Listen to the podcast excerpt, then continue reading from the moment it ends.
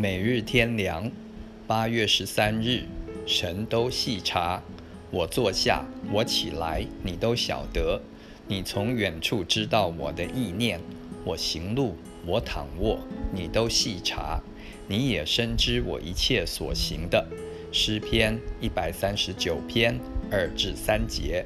神并非离我们遥远，对我们不闻不问，不加注意理睬。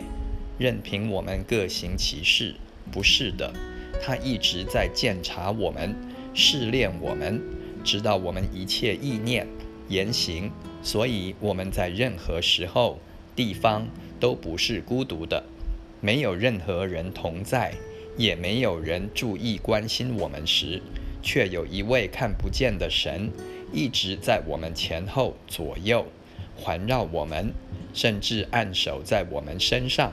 诗篇一百三十九篇第五节，这是为什么呢？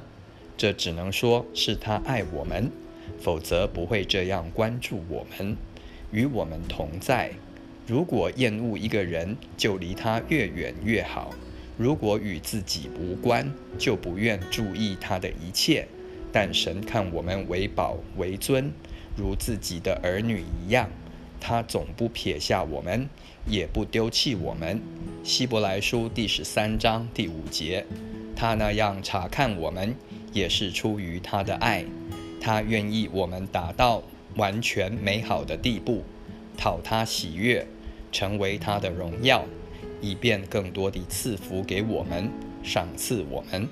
他向我们所怀的意念，比海沙更多，都是极为宝贵的。